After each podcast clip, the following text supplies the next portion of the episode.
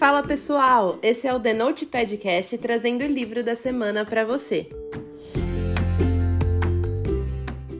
Esse é o último livro que fala sobre a série Os Bridgertons. Na verdade, ele é um compilado de epílogos extras para atualizar a gente sobre o que aconteceu depois do fim da história de cada irmão da família Bridgerton.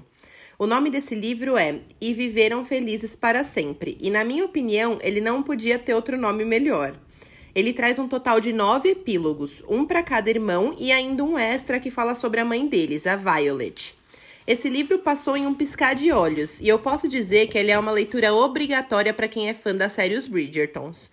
É muito especial saber mais sobre a história de cada um deles. A Julia Quinn soube concluir a série com nove tramas maravilhosas que conseguiram surpreender e encerrar de uma forma grandiosa essa história que a gente amou tanto acompanhar.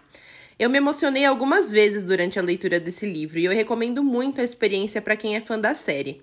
Como as histórias são bem curtinhas, é praticamente impossível escrever uma sinopse sem dar spoiler.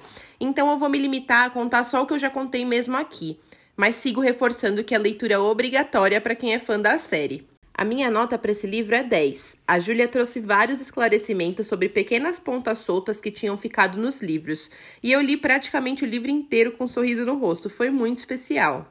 Eu li esse livro na versão digital e ele está disponível no Kindle por R$ 22,41. Agora vem a parte com spoiler, e se você não quiser saber os detalhes específicos do livro, é melhor a gente dar tchau por aqui.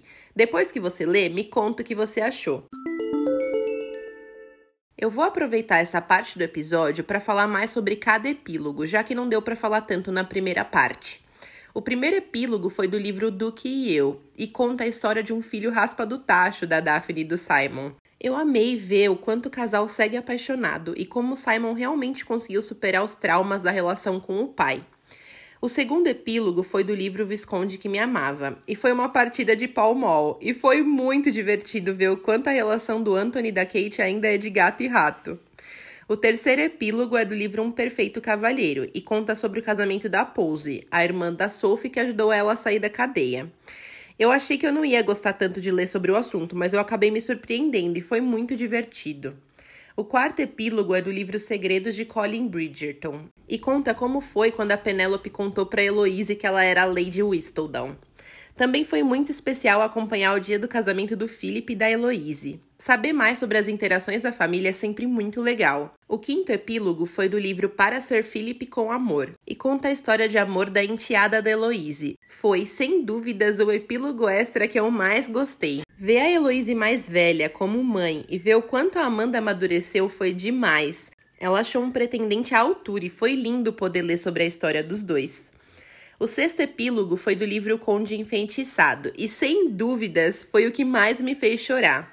A trajetória da infertilidade da Francesca no meio das 80 mil filhos dos irmãos foi de partir o coração. Mas ver o quanto Michael é realmente um personagem especial pela forma como ele sempre soube lidar com esse assunto foi realmente o final perfeito. Eu fiquei muito feliz quando ela conseguiu engravidar e no fim das contas saber que eles tiveram um menino e uma menina foi muito emocionante.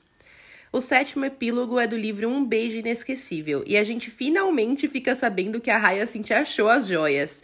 Eu morri de rir sabendo que ela teve uma filha com temperamento igualzinho ao dela e que até ela tem dificuldades para lidar com o próprio clone. O oitavo epílogo é do livro A Caminho do Altar e quase matou a gente do coração, porque fala sobre as complicações que a Lucy teve depois do parto das gêmeas. Foi emocionante ver a reação do Gregory e ver que a Hyacinth segue muito próxima do irmão. Ainda bem que deu tudo certo. E o último epílogo conta a história de amor da Violet com o Edmund. E eu fiquei impressionada como a história deles é bonita. Esse livro foi a cereja do bolo da série Os Bridgertons, e na minha opinião não tinha como todas essas histórias terem terminado de forma melhor do que com esse livro. Eu quero saber também o que você achou. Segue a gente lá no Instagram e me conta a sua opinião. Até a próxima semana!